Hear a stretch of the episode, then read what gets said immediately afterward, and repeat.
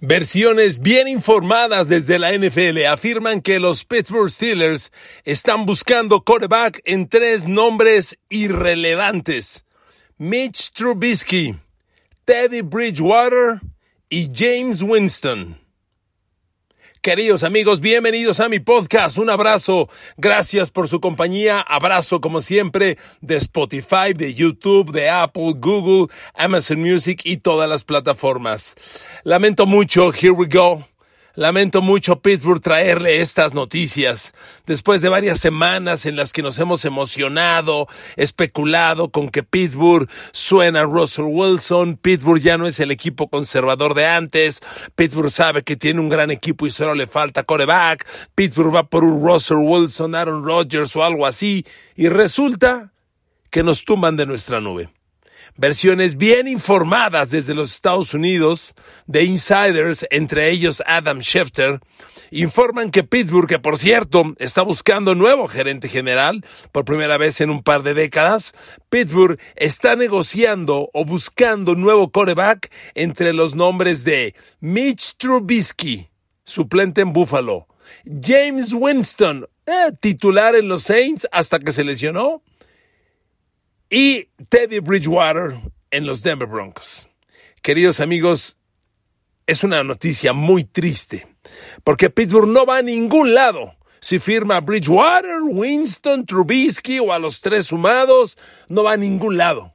Es imposible pensar que Pittsburgh le vaya a ganar sobre todo, como se ha puesto la conferencia americana, con Patrick Mahomes, con Justin Herbert, con Joe Burrow, con Josh Allen, con Derek Carr. Es imposible pensar que Pittsburgh pueda ganarle a cualquiera de ellos con Mitch Trubisky, con Teddy Bridgewater o con James Winston de coreback. Pero miren, tenía que ser. Pittsburgh es una franquicia con todo y su gran historial, con todo y su brillantez, con todo lo que quieran. Pittsburgh es uno de los equipos más conservadores de la NFL. Y es una imagen que viene desde los dueños. Y miren, lo menciono no como crítica, por favor, no me lo tomen a mal. Pittsburgh ha ganado seis Super Bowls, empata con Nueva Inglaterra como los equipos con más conquistas de Vince Lombardi. ¿Quién va a criticar al equipo más ganador de todos los tiempos en, en trofeos Lombardi, por favor? Pero son un equipo muy conservador. O sea, que Pittsburgh haga lo que hicieron los Rams el año pasado, de ir por Matthew Stafford, Odell Beckham Jr. y Von Miller, no. Que Pittsburgh comprometa primera, segunda de draft, un año, dos años, no. No, no, no, no, no. Yo he querido pensar que sí. Les menciono que desde el cambio de Minka Fitzpatrick, Pittsburgh enseñó otro rostro, que el cambio de Minka fue por una primera de draft, pero funcionó, y Minka es un fuera de serie, que Pittsburgh va diferente. No. No, no, no. Y amigos, pues honestamente es una triste noticia. Tampoco es un tema de prejuicios el mío, ¿eh?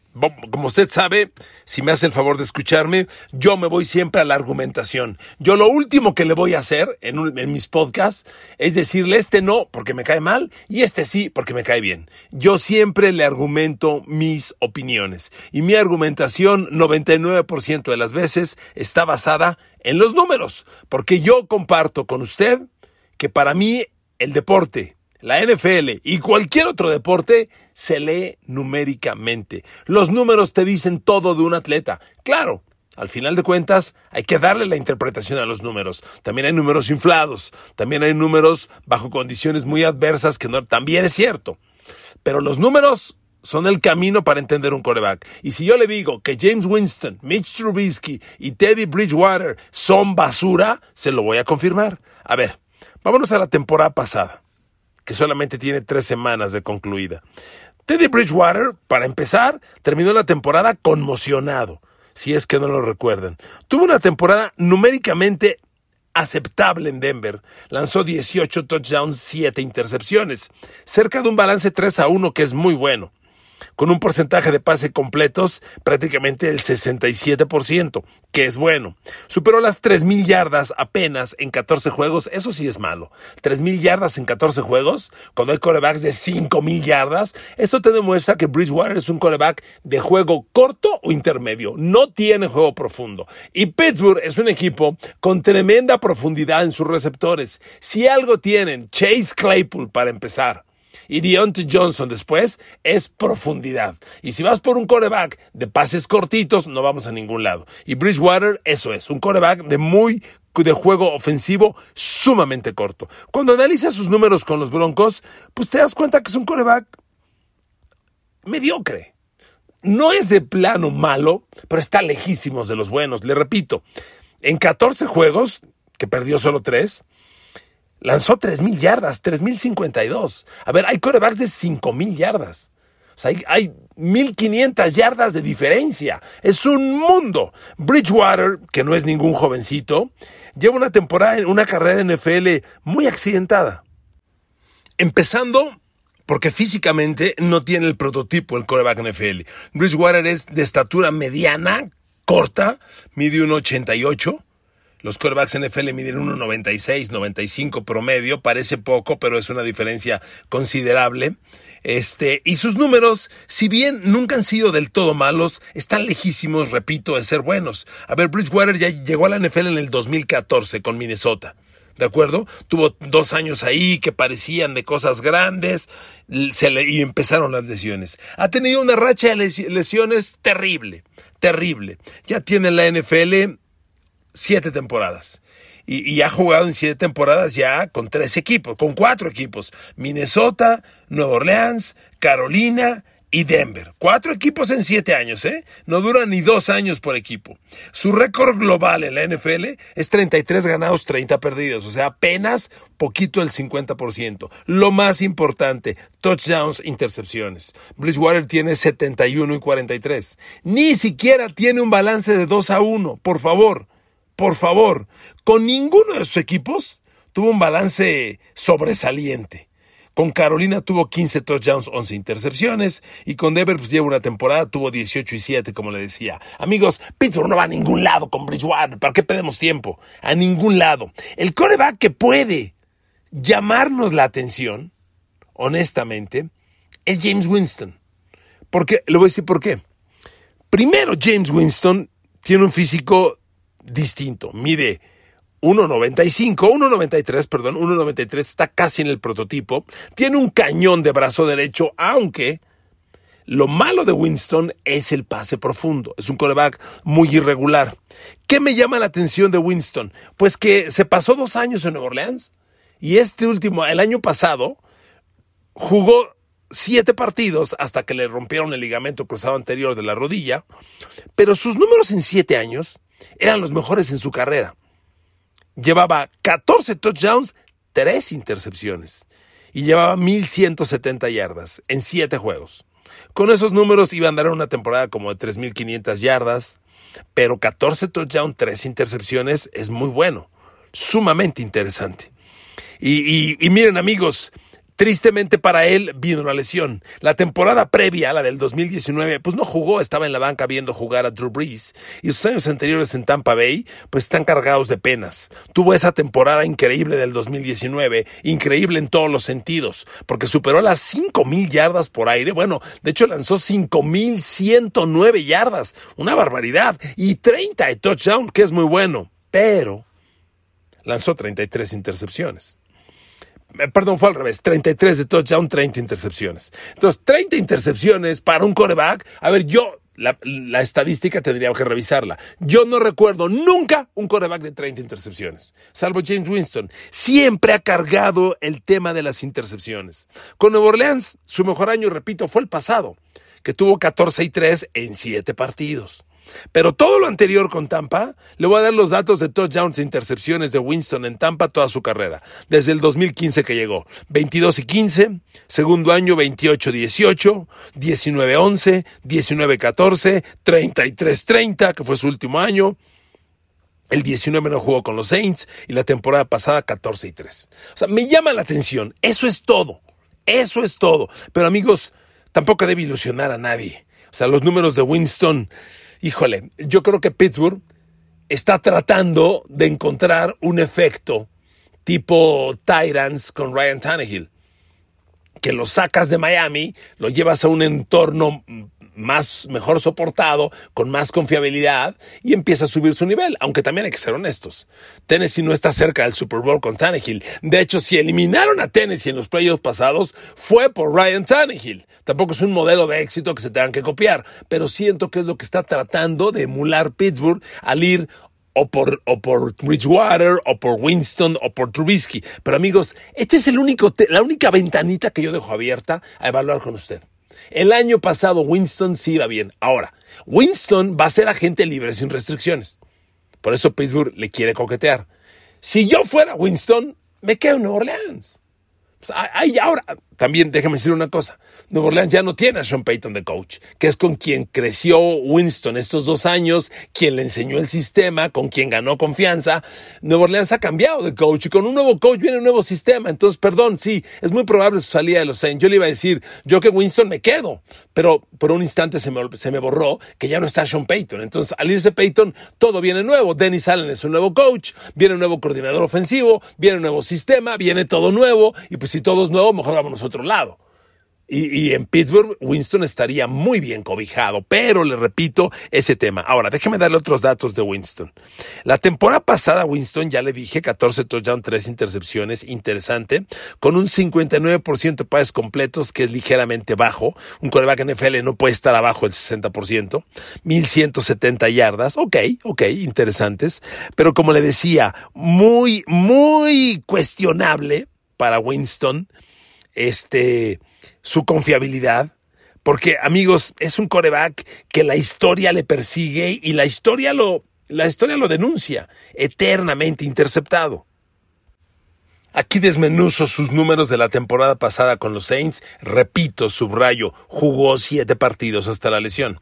A ver, en pases de más de 20 yardas el señor Winston. Completó seis de 22. Eh, no está mal, es un promedio normal. 6 de 22, pero tuvo 4 touchdowns, 2 intercepciones, ¿ok? Y lo demás lo hizo en zonas cortas e intermedias. Winston, eh, cuando pintaba, digamos que interesante, vino esta trágica lesión que le cambió las cosas. Ahora, a ver, vámonos a números más especializados. ¿Cómo se movía Winston en pases de tercer down? Amigos, lo hemos dicho usted y yo millones de veces. El tercer down es la jugada clave en la NFL. En los siete partidos que jugó Winston, completó 23 de 43 en tercer down, 53%, 7 touchdowns, una intercepción. Nuevamente, comparaciones. 53% pases completos, 7 touchdowns, una intercepción en tercer down en 7 juegos, ¿ok? 53%, 7 touchdowns, una intercepción. Mahomes, claro, en todos los partidos. 66 pases de por ciento de pases completos, 13 touchdowns, 8 intercepciones. No está tan mal el balance de, de, Winston en tercer down, honestamente, no está tan mal. Ahora, en zona de gol, con los pocos partidos que jugó, déjeme encontrarlo, aquí lo tenía yo, es que como, como tuvo poca actividad, se pierde en la estadística y se va muy abajo James Winston.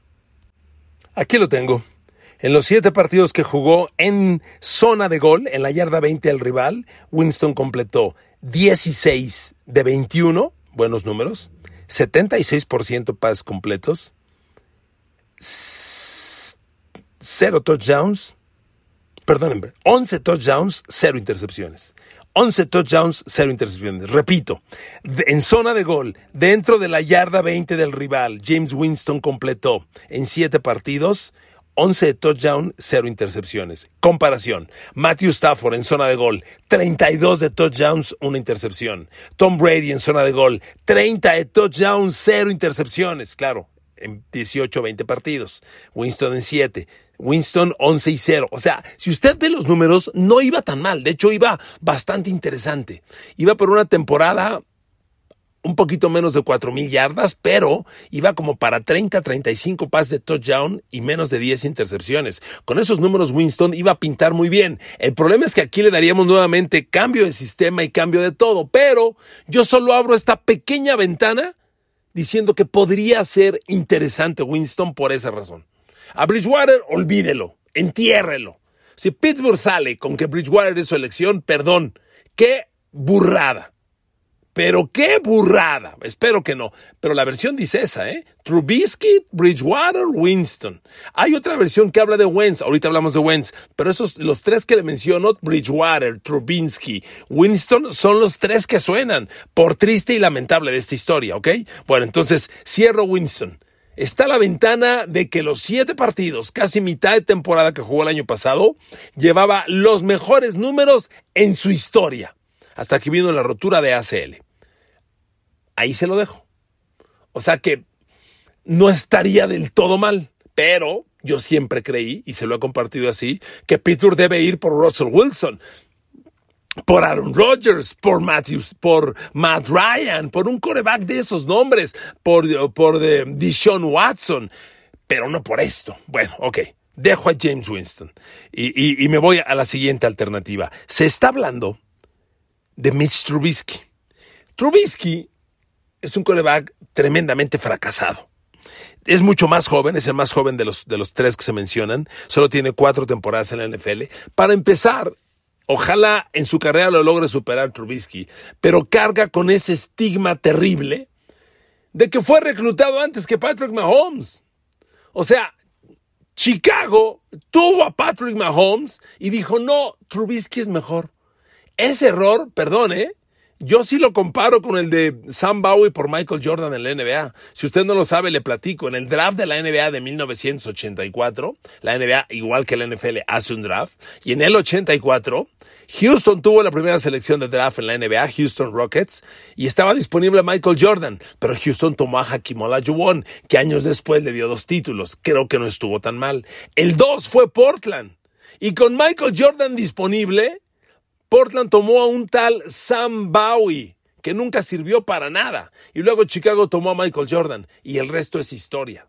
Tomar a Sam Bowie en lugar de Jordan es el peor error en la historia del deporte profesional de Estados Unidos. Y no exagero, el peor. Bueno, pues que Chicago Bears haya tomado a Trubisky en lugar de Mahomes, compite. Y este muchacho carga esa etiqueta, porque ha sido terrible. Estuvo en los Chicago Bears cuatro años, honestamente dando pena. Bueno, para empezar, en Chicago su récord fue 29 ganados, 21 perdidos, o sea, un récord mediocre. Entró a dos playoffs y perdió los dos partidos, en, los dos playoffs perdió, perdió, en el primer juego. Su balance, el, dato de siempre, balance touchdowns e intercepciones. Desde que llegó a la NFL, Trubisky trae 64 pases de touchdown, 38 intercepciones. No tiene ni 2 a 1.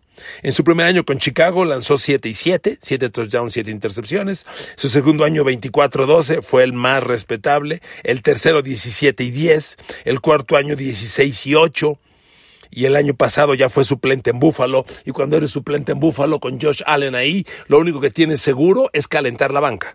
Por eso Trubisky ahí se quedó. Jugó casi nada el año pasado, obviamente, con Allen ahí. Apenas lanzó ocho pases, completó seis, le interceptaron uno, cero touchdown. A ver, Trubisky no sirve para nada. Para nada. Si Bridgewater sería una mala decisión, Trubisky sería la peor. Entonces, que Pittsburgh tenga James Winston, Teddy Bridgewater, Mitch Trubisky como opciones de coreback, carajo, métele a Garópolo, cuando menos. O sea, ya cómo están las cosas que pedimos por Garópolo, por favor.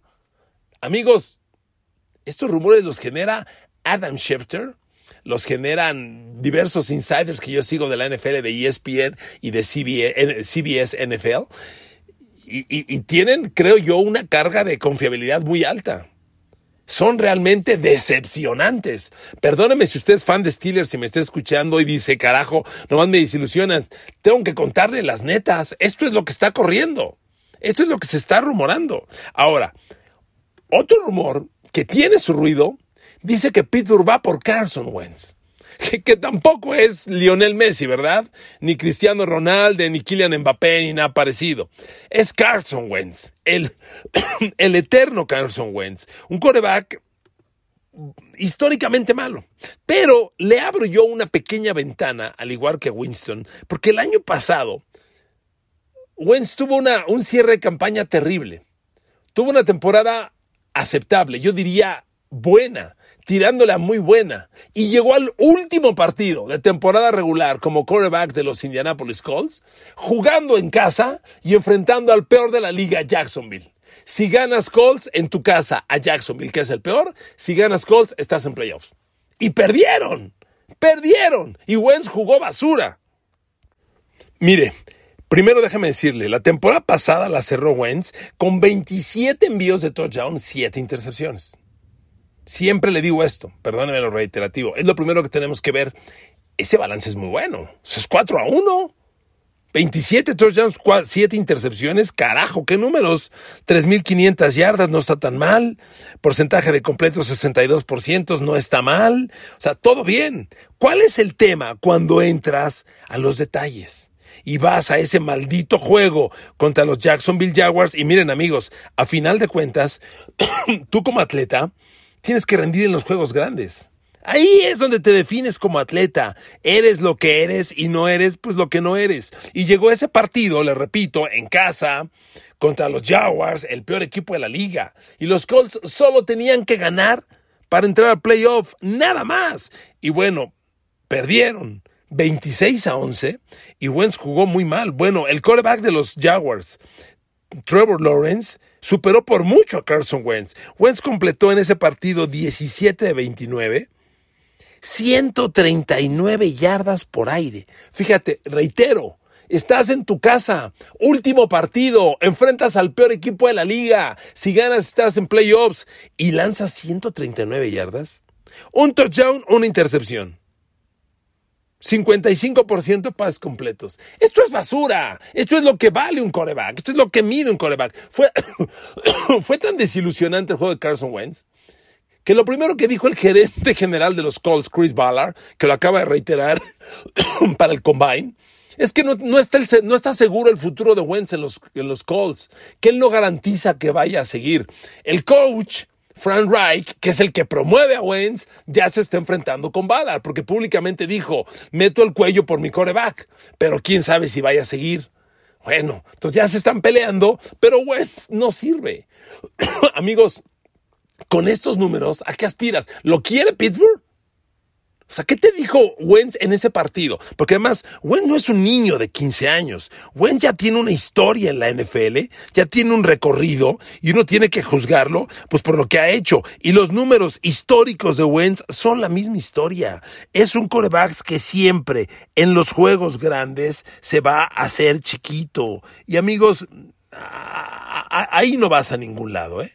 Sinceramente ahí no vas a ningún lado. Cuando usted revisa la historia de Carson Wentz, es esto. A ver, aquí la tengo. Rápidamente concluyo. Históricamente Carson Wentz, 140 envíos de touchdown, 57 intercepciones. No está tan mal. Se acerca al 3 a 1. Está arriba del 2 a 1 aceptable, pasa con 7 de calificación. Veamos sus temporadas. La primera en Filadelfia, 16 de touchdown, 14 intercepciones. La segunda, 33-7, wow, bien un fenómeno. La tercera, 21-7, bajó. La, la siguiente, 27-7, respetable. La siguiente, lo corren. Apenas 16 de touchdown, 15 intercepciones, no dio más. La siguiente fue la de Colts, 27 a 7. O sea, en el balance tiene cosas que llaman la atención. Algunas. Pero amigos, miren, y cuando nos vamos, para cerrar con esto del podcast, y cuando nos vamos a los números específicos, Carson Wentz, por ejemplo, en zona de gol, tuvo 56% de completos. Stafford tuvo 54, ¿ok? O sea, tantito arriba de Stafford. Wentz tuvo 19 de touchdown, una intercepción. Stafford 32 y 1. Pero repito, no está tan mal. ¿Por qué? Dejo una ventanita abierta, igual que con Winston. La historia dice que no ha hecho gran cosa, pero el año pasado enseñó cositas. Amigos, me encantaría decirle, suena Aaron Rodgers, ya están por Russell Wilson. No, hay dos versiones. Una dice Pittsburgh va por Carson Wentz y la otra dice Pittsburgh está buscando entre Teddy Bridgewater, Mitch Trubisky y James Winston. Yo abro una pequeña ventana de que Winston podría ser, podría tener visos de interés y Wentz tal vez.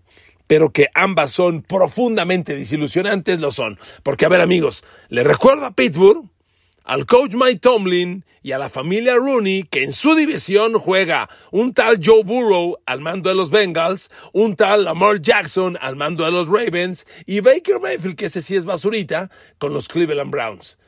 Y que en la conferencia americana tienen a Justin Herbert, a Patrick Mahomes, a Josh Allen, a Derek Carr, todavía a Deshaun Watson, ahí viene Mac Jones, carajo. No puede Pittsburgh, con el equipazo que tiene, pensar en ganar un Super Bowl con Teddy Bridgewater, Mitch Trubisky, James Winston o Carson Wentz. Pero amigos, así las cosas. Preferible hablarnos las netas y no fantasear. Los quiero mucho. Gracias por su atención. Hasta mañana.